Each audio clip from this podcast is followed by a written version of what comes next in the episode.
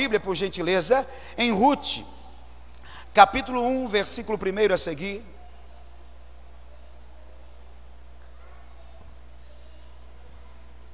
Ruth, capítulo 1,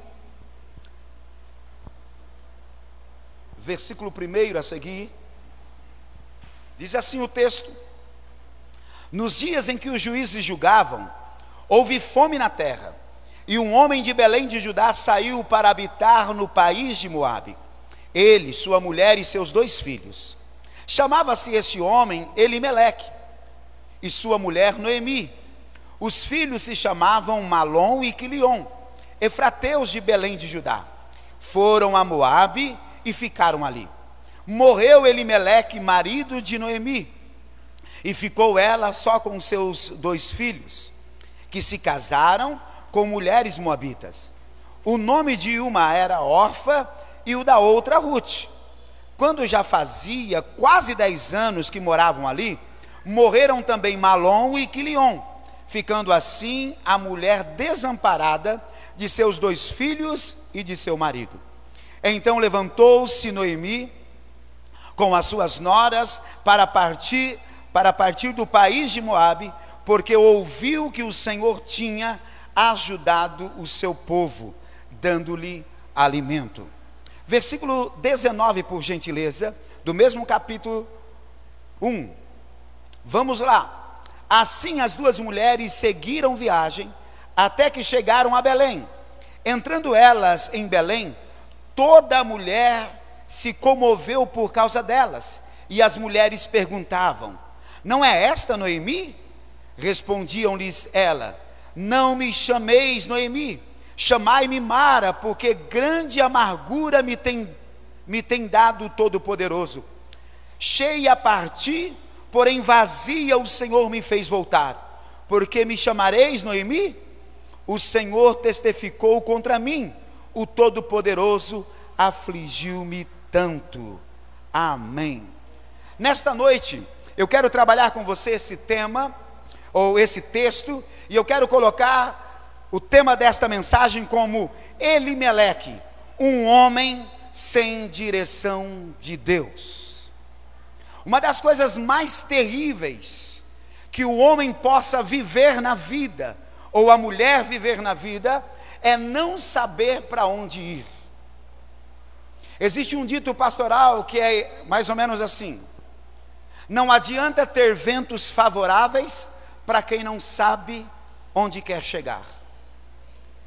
Para que ter vento favorável se eu não sei onde quero chegar? Se eu não tenho dentro de mim um destino certo? Você percebe que existem pessoas ao seu lado que já tiveram ótimas oportunidades e os mesmos não acreditaram que estavam tendo ótimas oportunidades. Na verdade, as oportunidades passaram e eles ainda reclamaram. Ah, surgiu aquela oportunidade de emprego, ah, surgiu isso, surgiu aquilo, mas eu não, não, não acreditei que seria boa. Aí uma outra pessoa aceita aquela oportunidade e as coisas acontecem. Aí ele diz assim: por que com ele acontece e comigo não? Porque quem não tem direção não vai chegar a lugar nenhum. E o tema desta noite é Elimeleque, um homem sem direção de Deus. A primeira pergunta que eu quero fazer a você e também a mim é: nós temos convicção se nós estamos na direção de Deus? Qual é a direção de Deus para a sua vida profissional? Qual é a direção de Deus para a sua vida matrimonial? Qual é a direção de Deus para a sua vida como pai, como mãe? Qual é a sua, qual é a direção de Deus para a sua vida cristã? Porque a grande maioria pensa que a vida cristã tem o seu fim no ato de recebê-lo Jesus como único Senhor e Salvador, e ali é o fim da vida cristã. Na verdade, ali não é o fim, ali é o início. Quando eu recebo Jesus como meu Senhor, eu estou nascendo e não da pela vontade do homem ou pela vontade da mulher, mas agora eu estou nascendo pela vontade de Deus e para Deus. Só que é só o início. Quando eu recebo Jesus como meu Senhor e Salvador, o que está acontecendo? A Bíblia faz uma analogia de que é o nascer. Tanto que a Bíblia diz que a velha vida não tem mais poder de estabelecer a sua condição eterna.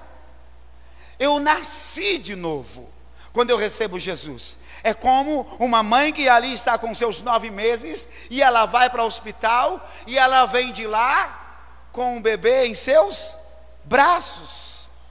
E é a partir do comportamento desse bebê com os pais que vai determinar a saúde do seu crescimento e como as coisas vão acontecer. Se os pais não der eh, a atenção necessária, ou se a criança manifestar alguma dificuldade e os pais não se importarem, as coisas não vão acontecer, a criança não vai crescer. Tem muitos muito cristãos que eles nascem, mas não crescem. E eu vou te falar, não há nenhuma falha de Deus ou do cuidado de Deus para você. O problema é se nós estamos recebendo a alimentação que Deus quer dar, se nós estamos recebendo o cuidado que Deus quer dar, se nós estamos recebendo a instrução que Deus quer dar. Deus algumas vezes fala assim: olha, essa etapa aqui já passou, eu estou te trazendo agora para uma nova etapa. Sabe aquele primeiro momento de, do, do primeiro aninho, que só chora, mama, dorme, suja a fraldinha? Deus está dizendo: ó, esse período já passou. Você já está aqui há cinco anos. Agora está na hora de você aprender as informações dos céus. E aí Deus vai, porque com quatro anos já vai para o pré-1, né? Não é? Mais ou menos isso? Quatro anos. E aí esse período a criança já vem aprendendo, sim ou não, gente? E daqui a pouquinho ela já está né, é, no ensino fundamental, e então surge todas as dúvidas, sim ou não? E ela vem com todas as dúvidas e acreditando que mamãe e papai sabem tudo e vai ajudá-la, sim ou não? Alguns conseguem, outros não conseguem. E quando vão para o um ensino médio, aí as perguntas são maiores, as dúvidas são maiores, e aí a gente está em aperto, sim ou não, gente? Porque essa fase eu também já sei. O meu menino de 16 anos, esse ano já está terminando o terceiro ano. E aí quando ele chegou, Falei, ó, essa fase não tem como o papai te ajudar. A sua mãe, existe áreas que ela vai conseguir te ajudar. Vamos ver, vamos ver com o professor aí. Mas com Deus não é assim, gente. Em toda etapa da sua vida, Deus está dizendo: Eu sou suficiente. Eu estou aqui. Eu vou cuidar eu vou orientar, eu trago informações, eu quero mudar a sua vida, quero mudar a sua história, eu quero que a partir da sua vida, toda a sua geração seja poderosamente abençoada. Mas a pergunta é: eu quero essas direções? Eu quero essas orientações? Vamos lá. Nós lemos aqui um homem que morava em Belém de Judá. E ele, com medo da fome que estava chegando em sua cidade ou em sua terra, ele teve medo de passar fome. E por causa do medo da fome, ele toma uma decisão. E a pergunta é: a decisão de Elimelec fora certo? Nunca são. Ah, essa é uma frase. Gostaria que você guardasse essa. Nunca são as circunstâncias, mas sim as nossas reações a elas que determinam o nosso futuro. Algumas pessoas pensam: olha, você não sabe por que, que eu estou vivendo assim, você não sabe por onde eu passei, quantas dores, quantas dificuldades, quantas frustrações. A questão da vida não é o que eu passei, é como eu passei. Porque quando eu conto a minha história triste, para quem não passou o que eu passei, eles vão falar: nossa, gente, o bispo sofreu. Mas, se você ouvir algumas outras histórias, você vai falar assim: o bispo não sofreu. Eu tive muito sofrimento na minha infância. Mas esse, esse final de semana, na sexta-feira, foi sexta? Não, sábado. Eu estava sentado com alguém, e esse alguém me contou um período da infância dele. E ele, com 11 anos, estava cuidando da irmã de seis, em um lugar, porque os pais colocaram esses dois irmãozinhos em um lugar. No. Como chama lá? Pode falar. Na Fundação Bradesco. Uma criança de seis anos na Fundação Bradesco. E o irmão mais velho com 11 anos. E quando ele me contou essa, essa figura, esse acontecimento, eu comecei a imaginar. A menininha de seis anos saía lá do. Esqueci o nome lá. Do alojamento. Vinha para o irmão de 11 anos fazer a trancinha do seu cabelo, preparar o seu cabelo para ela ir para a aula. Cresceu sem a figura do pai, sem a figura da mãe. E esse irmão foi a figura de pai e mãe com 11 anos. Não sei, talvez a sua história seja mais traumática do que essa, mas essa para mim, a minha não foi boa. Mas sempre alguns meses eu tinha a figura do pai em casa, depois, alguns meses, eu tinha a figura da mãe em casa, e depois eu ah, dormia, no outro dia, cadê a mãe? A, a mãe foi internada. E aí, meses depois, a minha mãe voltava. Cada pessoa tem a sua história, as suas dores, o seu trauma. Eu não sei quais são os seus traumas, mas eu sei que você serve um Deus que tem o poder de curar e sarar todos os traumas. Mas para isso nós precisamos entender que nenhuma dor da alma será curada se nós não ousarmos a confiar em alguém. É terapêutico quando eu conheço alguém em que eu posso confiar, quando eu começo a falar das minhas dores, das minhas mazelas, dos meus medos, aquelas, aquelas lembranças que eu, se eu falar, vai brotar emoções, vai vir lágrimas, vai vir sentimentos, vão aflorar sentimentos, e eu vou querer, é, vou expor raiva de alguém, ódio de alguém, e essas coisas a gente decide não sentir mais, é ou não é? Pessoas que decidem não sentir essas coisas nunca serão plenos, nunca serão felizes de verdade. Você precisa querer encarar isso, porque Deus quer curar a sua vida e a partir da sua vida curar a sua geração. Eu cito uma frase dizendo o seguinte: pessoas que não falam das suas dores, eles estão eliminando a possibilidade de serem curados. É preciso falar das dores para ser curado. Claro que se você falar com a pessoa errada, suas dores vão aumentar. Mas se você falar com a pessoa certa, prepare porque o bálsamo de Deus vai chegar. A gente precisa entender isso. Amém? Então nunca são as circunstâncias, mas é como eu reajo a elas que eu vou ter um futuro de sucesso ou um futuro de fracasso. É preciso tomar cuidado com as decisões. A maior parte das decisões que tomamos, não fazemos nenhuma consulta a Deus, não procuramos o conselho de Deus. É preciso dar tempo para que Deus nos responda. Quando eu vou tomar uma decisão, não posso tomar a decisão como Elimeleque. Teve medo da fome e logo imaginou uma cidade, procurou saber como estava aquela cidade, como estava aquele país, e logo recebeu notícias é, favoráveis e logo já foi. A grande maioria das pessoas fazem como Elimeleque, um homem que conhecia Deus, mas não tinha a direção de Deus. Precisamos dar tempo, e como dou tempo para Deus me responder, pastora Cláudia? Primeiro, orando. Segundo, buscando conselho. Falando com o pastor, falando com a pastora, procurando uma outra pessoa que já tenha tido essa experiência de ir ali, de ir lá e de buscar é, é, novos campos de trabalho. Eu preciso conversar. E preciso ver a partir dessas pessoas que procuram tanto um campo aqui, um campo ali, quanto tempo ela teve esse comportamento e, e o que ela construiu.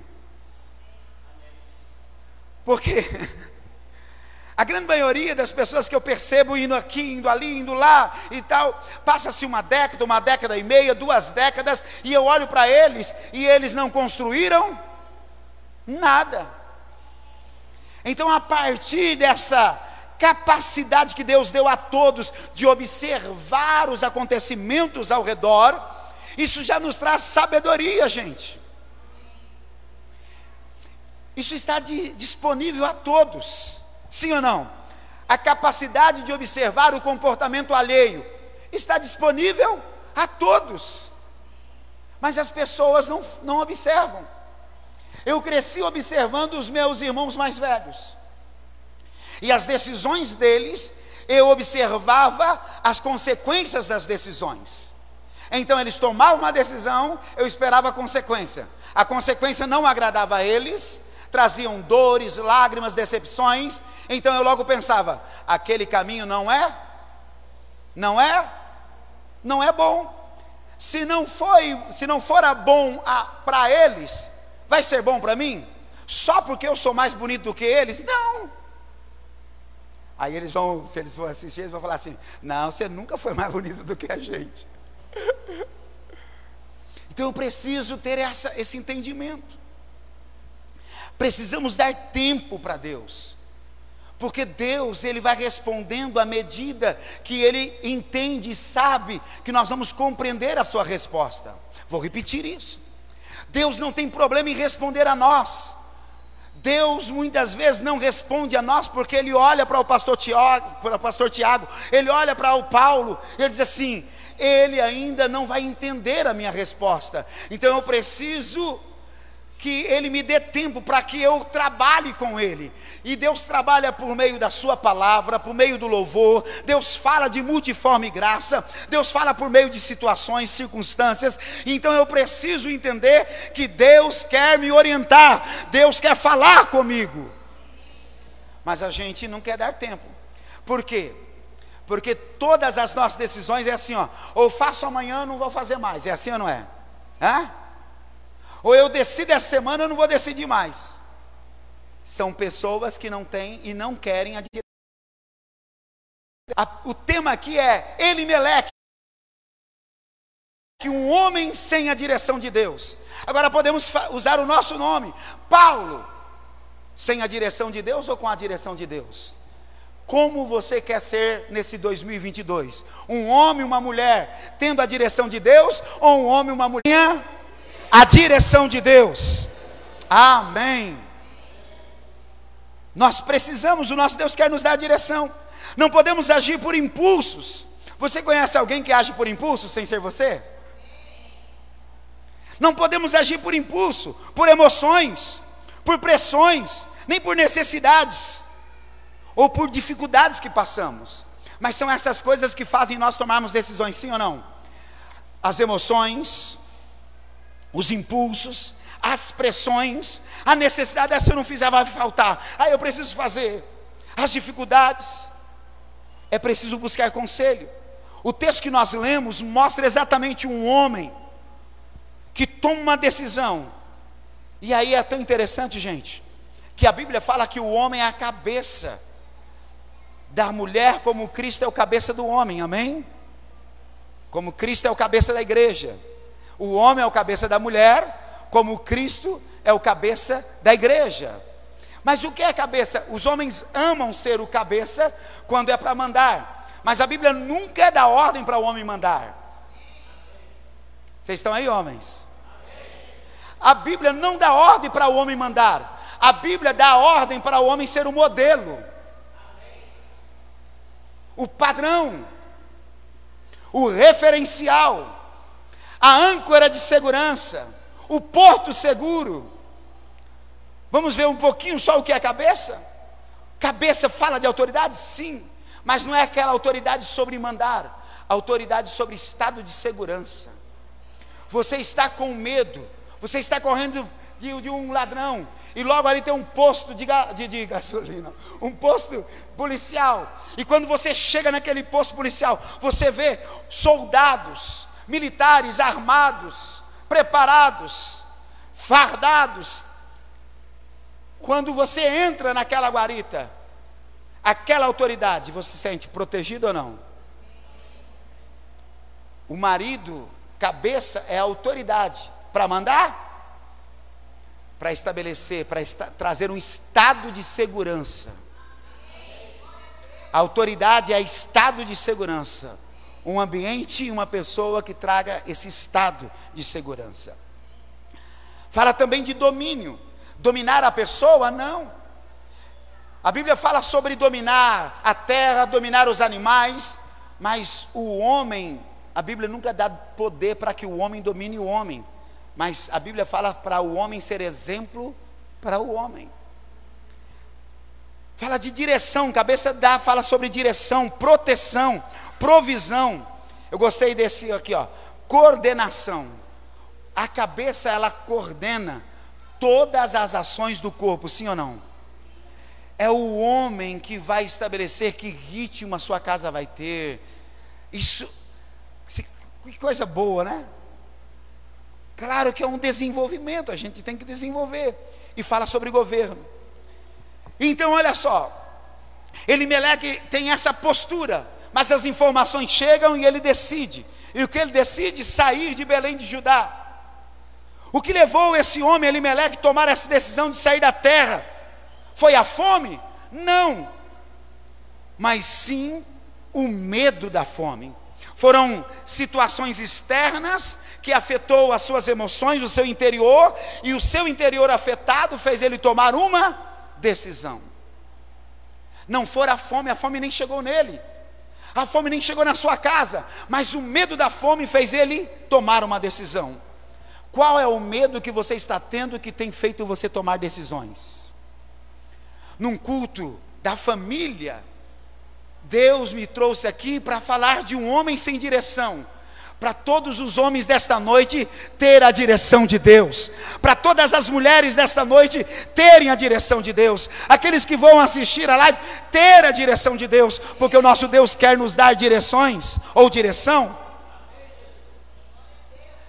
Existem certas decisões que nós tomamos que na realidade não somos nós que decidimos, mas sim a pressão da vida ou as pressões da vida as pessoas ao nosso redor, as circunstâncias e a frustração. Enfim, decidimos porque por um fator externo que nos leva a isso. Logo, não somos nós que decidimos, mas algo ou alguém que nos leva a tomar decisões que não determinam o sucesso, mas que determinam o fracasso. Quantas decisões que você tomou, que eu tomei, e não foram tomadas por mim mesmo? Ah, eu tomei porque não, não, tinha, não tinha o que fazer, eu tinha que fazer aquilo. Eu tinha que ter feito aquilo, eu tinha que ter falado daquela maneira. Eu tinha que ser. Não é verdade. Foram emoções.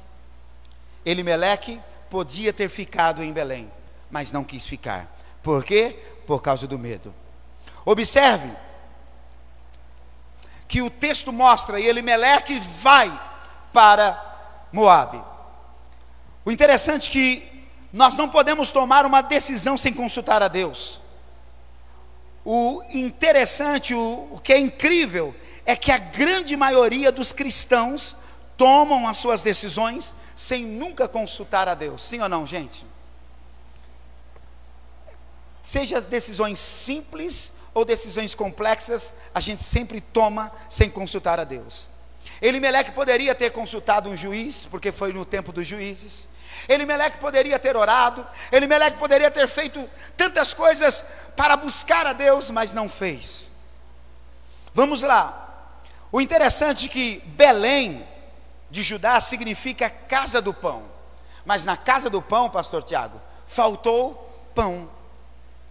Casa do pão. E é por causa dessa desse medo que em Belém, casa do pão, estava faltando pão, Elimeleque, com medo dessa falta do pão chegar na sua casa, ele toma a decisão. E Belém de Judá fica nas terras de Efrata, e Efrata significa terra frutífera. Então, numa terra frutífera, na casa do pão, começa a ter o que? Escassez, dificuldades. Quantas pessoas deixam seu casamento porque casou pensando ser uma coisa, mas começa a ter crises? Começa ou não começa a ter crises? E a gente pensa que a solução é separar. Mas é preciso buscar uma direção em Deus. Vamos lá. E ele decidiu ir para Moabe. O que significa Moabe? No hebraico, Moabe significa desejo. Veja que agora Elimeleque sai da casa do pão com medo de ter fome, para ele ir agora para um lugar que significa desejo, porque o desejo dele é nunca passar crise, o desejo dele é nunca ter medo, o desejo dele é prosperar, prosperar, prosperar e dar tudo para os filhos. E ele, com medo da falta, ele então cede aos seus desejos. Quantas pessoas só tomam decisões a partir dos seus desejos? Moab significa desejo ou terra do desejo. Quantas pessoas tomam decisões a partir dos seus desejos? Tome cuidado com isso, por favor. Veja que ele deixa a casa do pão, porque tem um tempo de fome, e de uma maneira incoerente, porque ele é servo de Deus, conhece a Deus, sabe todo o cuidado de Deus, mas por causa do medo, ele deixa essa casa do pão, que está passando por um momento de escassez, para ele ir atrás de uma terra ou a terra do seu desejo. Bem incoerente, parece muito com os cristãos de hoje, sim ou não? Vamos lá, cuidado, não deixe a casa do pão para seguir os seus desejos. E aí a pergunta é: quais são os meus desejos? Os meus desejos estão alinhados aos princípios de Deus, aos valores de Deus, ou os meus desejos não tem nada, não, não, não se alinha aos propósitos de Deus, não se alinha à vontade de Deus, mas eu quero ser feliz, pastor. Porque a linguagem de hoje é o seguinte: Deus quer que eu seja feliz. Não existe felicidade na quebra de princípios. Vamos lá.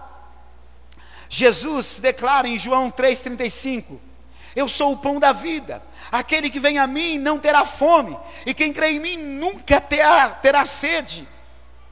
Nós precisamos entender que nenhum desejo nosso pode estar à frente dos princípios de Deus, e todas as nossas necessidades, elas serão supridas na pessoa bendita de Jesus Cristo. Elimeleque, logo no versículo ah, no versículo 3, o texto diz assim: Elimeleque. Deixa eu ver as minhas anotações aqui. O texto mostra que Elimeleque morre. Ah, Elimeleque, ele de princípio pensou que a melhor coisa a fazer era deixar a terra e tentar a sorte numa, numa terra desconhecida. Provérbios 14, 12 diz assim: há caminhos que para o homem parece correto, mas o fim dele conduz à morte. Para Elimeleque, a melhor, a melhor decisão era ir para Moabe, mas ele logo diz assim: eu não posso ficar aqui, a melhor decisão é para ir Moabe. Moabe é o melhor lugar. E ninguém iria tirar isso da cabeça de Elimeleque, porque ele decidiu. E um homem, quando decide, decide, sim ou não, gente? Seja o mais quietinho ou aquele mais barulhento. Ele, o quietinho demora a decidir, mas quando ele decide, decide. Homem é assim, é, não é? Ele recebe uma visão túnel, né? e ele não consegue ver nenhuma outra possibilidade. Para ele, Meleque, a melhor decisão era Moabe. Mas provérbio, Salomão diz: há caminho que para o homem parece certo, correto, mas qual é o fim dele? Morte. Com a morte de Elimeleque, seus dois filhos, Malom e Quilion, se casam, mas eles também seguem o mesmo caminho de seu pai, pois permanecem em Moabe. E no prazo de dez anos acontece o inesperado. Elimeleque já está morto. Malom e Quilion, que são filhos de Elimeleque, veio o pai morrer, sepultam o pai ali em Moabe mesmo, mas ele diz assim: essa terra é a terra das oportunidades, essa é a terra do nosso crescimento. Nós não vamos voltar, vamos ficar aqui. O nosso pai sonhou aqui. Você lembra que a Luciana disse na oportunidade que nós precisamos tomar cuidado porque a decisão de uma geração afetará a próxima geração? Malom e Quilion, ele tem, eles tiveram as informações do seu pai. Os seus pais estavam sonhando em Moabe. O pai morre, e eles decidem ficar ali. Historicamente falando, Malom e Quilion, quando vieram com seu pai de Belém de Judá para Moab, eles tinham entre 20 a 25 anos. Já poderiam ou não poderiam questionar, pai, será que Deus quer que a gente vá para Moab? Poderia ou não poderia, gente? Um filho de 20, 25 anos, ele já pode e deve questionar as decisões do pai, sim ou não? Sim. A própria Noemi não deveria falar assim, Elimeleque, será que é para a gente ir mesmo? Será que a gente, Deus não vai nos abençoar aqui mesmo nessa crise? Mas, pelo texto, nós não vemos Noemi falando e nem os filhos falando. Agora, para piorar a situação, Malom e Quilion, Quilion, Quilion, Malom e Quilion, eles agora querem permanecer em Moab, decidem permanecer em Moab, e decidem tanto, pastor Tiago, que eles dizem assim: nós vamos casar com as Moabitas. E eles casam ali, casam com as Moabitas. E aí, gente, num prazo de 10 anos, quantos anos? 10 anos. Elimeleque já está morto, e Malom e Quilion também morreram. Num prazo de 10 anos, uma família se despedaça, acaba-se. O interessante que Elimeleque ele deu aos seus filhos nomes que na tradução é terrível. Eu quero que você entenda isso. Elimeleque parece não ter seguido o caminho do seu pai. O pai de Elimeleque dá, esse nome, Elimeleque, porque o nome Elimeleque significa meu Deus é rei. O nome Elimeleque significa meu Deus é rei.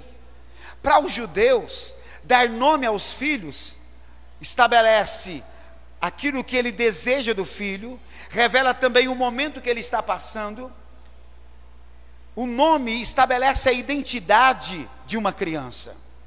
Então o pai de Elimeleque diz assim: Eu estou vivendo em um bom período, Deus me agraciou com um filho, e o nome dele será Elimeleque. Por quê? Porque eu quero que ele saiba que Deus é rei. Mas Elimeleque fora influenciado com algumas experiências da vida, e ele estava vivendo em um momento não tão agradável, quando os seus filhos nasceram, e ele deu o nome de um Malom e o outro Quilion. Malom na tradução hebraica significa doença, adoentado. Como um pai tendo uma saúde emocional pode colocar o nome do meu filho é doença, adoentado. Não é loucura, gente? Mas é isso que Elimeleque faz. Quileon significa ruína, definhamento. Os dois filhos de Elimeleque recebem nomes que são sentenças sobre a vida deles.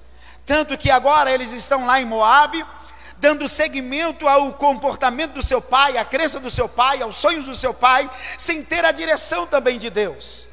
E eu já estou indo para o final, guarde isso. A decisão de Elimeleque sem ter a direção de Deus, sem buscar a direção de Deus, faz também os seus filhos continuarem tendo um comportamento sem nenhuma direção de Deus. Pai, mãe, você que está também me assistindo ou vai assistir no outro momento, tome cuidado com as suas decisões. Tome cuidado com as suas direções, porque a minha decisão vai influenciar os meus filhos, vão influenciar os meus netos. Eu não posso andar sem ter a direção de Deus. O meu Deus quer me dirigir, o meu Deus quer me orientar, mas eu preciso perguntar: eu quero ouvir a direção de Deus? Vamos lá. Então nós percebemos que Lom significa ruína, definhamento. Pode-se deduzir que Elimeleque não tinha sua mente em sintonia com Deus. Os erros que Elimeleque traz os erros de Elimelec trazem sofrimento para ele, para sua família, para sua esposa, para os seus filhos, a ponto de os dois morrerem. E teologicamente falando, eles vão pensar em 25 anos eles chegaram lá. Eles viveram mais 10 anos. Então eles morreram com quantos anos? 35 anos. Como alguém poderia ter uma vida mais longa se o próprio pai no nascimento sentencia-os como Malom e Quilion? Malom, adoentado.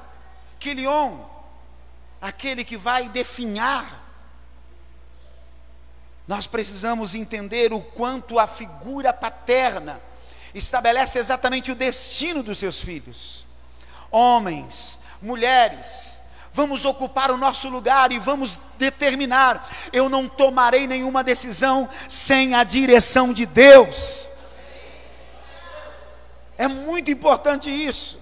Não tome decisões, sejam elas simples ou complexas, não tomem decisões sem a direção de Deus. O texto mostra que agora Noemi fica sem marido, sem os seus dois filhos, perdida numa terra estranha.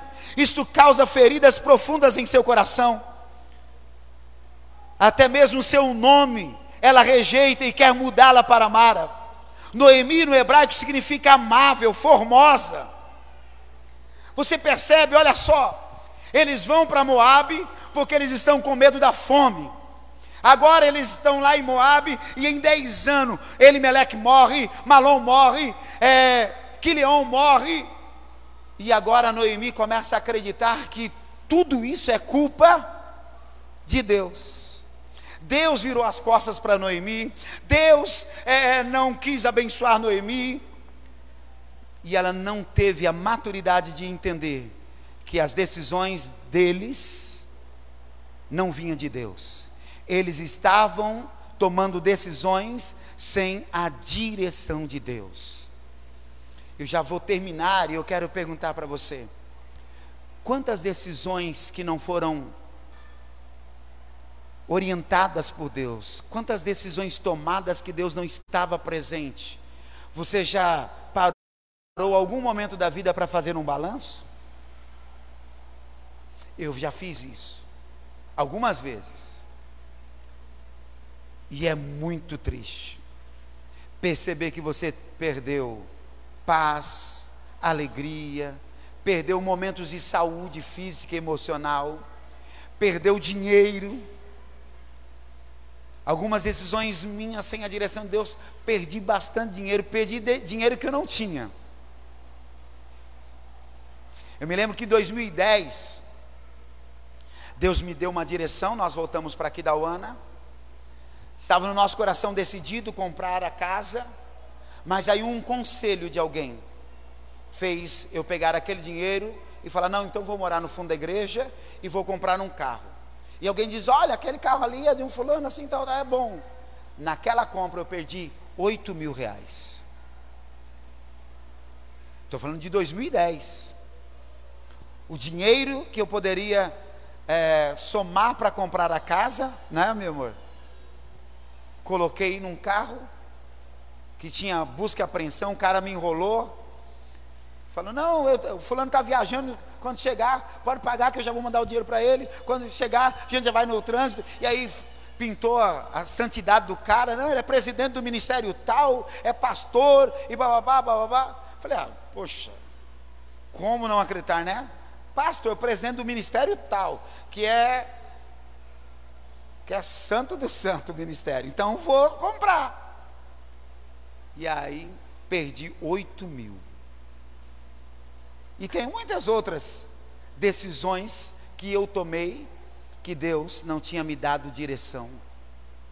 Eu estou pregando algo aqui com muita propriedade. Você já parou para balanço, quantas decisões pequenas, simples ou decisões complexas você decidiu e algumas pessoas casadas decidem sozinho. A esposa decide não comunica ao esposo, o esposo decide não comunica à esposa, tem essa loucura, tem ou não tem gente? Porque isso é loucura. Como que eu estou casado e vou tomar uma decisão sozinho? Vocês estão aí? Digo amém. amém. Vamos terminar. Agora, a decisão de Elimelec traz perdas, dores, traumas, angústia, a tal ponto que agora Noemi no versículo 20, porque quando ela, quando ela chega lá em Belém de Judá, e por que, que ela volta para Belém de Judá? Olha só, ela volta porque o texto diz assim: e Noemi ouviu que Deus visitara Belém e abençoava o seu povo. Por isso que ela teve força para voltar. Agora, quando ela volta, as mulheres ficam pasmas. As mulheres dizem: será Noemi? Será que é Noemi? Outras diziam assim: sim, é Noemi. Eu fico imaginando, meu amor, algumas mulheres falando assim: gente, mas em 10 anos, só faz 10 anos que ela foi, ela está velha, ela está acabada. Olha o semblante dela de tristeza. Gente, cadê o gado? Onde estão as ovelhas? Onde está o camelo? Onde estão os funcionários, os empregados? Onde está Elimeleque? Onde estão os filhos? E começam aquela conversa, e a Bíblia diz que as mulheres da cidade olharam para Noemi e viram e ficaram espantadas, mas chamavam de Noemi. E ela dizia assim: Não me chamem mais de Noemi, porque cheia parti. Olha só a, a, como ela declara: cheia eu parti e vazia eu voltei, não tenho nada, porque o Deus Todo-Poderoso virou as costas para mim. Quantas pessoas pensam que Deus virou as costas para ele? Deus jamais vira as costas para o ser humano. Deus ama o ser humano, Deus quer instruir, ensinar, orientar, estabelecer bênção na vida do ser humano. Mas a pergunta é: o ser humano quer ser guiado, dirigido por Deus? Porque Deus nunca vai dirigir o ser humano ele fechando num quarto e orando, pastorão. Ali ele pode buscar a Deus, ele vai ser abençoado, mas a direção de Deus para a vida social, para a vida ministerial, para a vida profissional, não vai acontecer lá no secreto. Vai acontecer no tete a tete, é o ferro que afia o ferro. Gente, se Deus não fosse usar pastor, para que Deus vai levantar pastor? A figura do pastor é de pai. Se você, filho, não vai receber orientação do seu pai, para que Deus iria dar o seu pai para você? A sua mãe? Eu sempre digo: não existe um período da vida do indivíduo que ele não vai precisar da figura do pai e da mãe, sim ou não, gente? Não tem. Só vai mudando as, as etapas, não é? Quando nasce, precisa de maneira intensa, é ou não é, gente? Aí vai mudando a etapa, e aí, mas eles sempre vão precisando. E pode estar homem, barbado, mas vai precisar da figura do pai da mãe.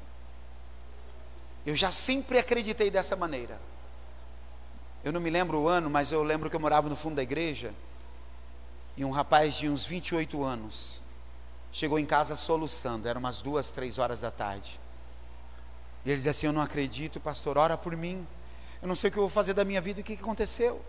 Ele disse assim: Eu nunca vi meus pais brigarem. Agora meu pai abandonou minha mãe. Minha mãe reuniu a gente e diz: Olha, o seu pai foi embora. E ele soluçava, parecia um menino de 5, 6, 7 anos no máximo. Por quê? Porque não existe um momento que o homem ou a mulher não precisa da figura do pai. O pai precisa entender, enquanto estiver vivo, eu estou estabelecendo um legado para o meu filho. E aí a minha pergunta é: você está tendo a direção de Deus? Para nós terminarmos. E ela rejeitou: não me chame mais de Noemi, me chame agora de Mara Noemi é amável, formosa. E agora ela estava dizendo: me chame de Mara. Mara significa amarga, triste. Nós precisamos entender, principalmente os homens, nós somos o comandante do nosso lar, é aquele que toma as decisões.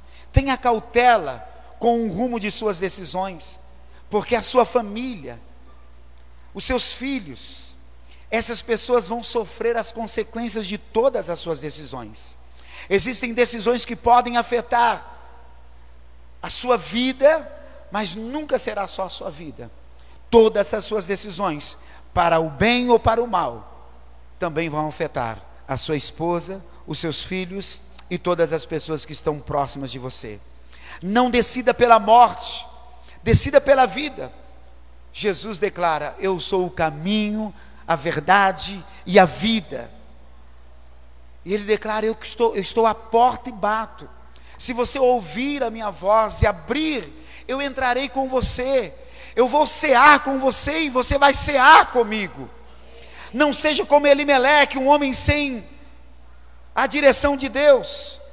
Faça desta noite uma noite onde você vai refletir e vai dizer assim: a partir de hoje, todas as minhas decisões, elas serão tomadas a partir de um tempo de oração, a partir de leitura bíblica e a partir de busca por conselho. Fique em pé, por gentileza.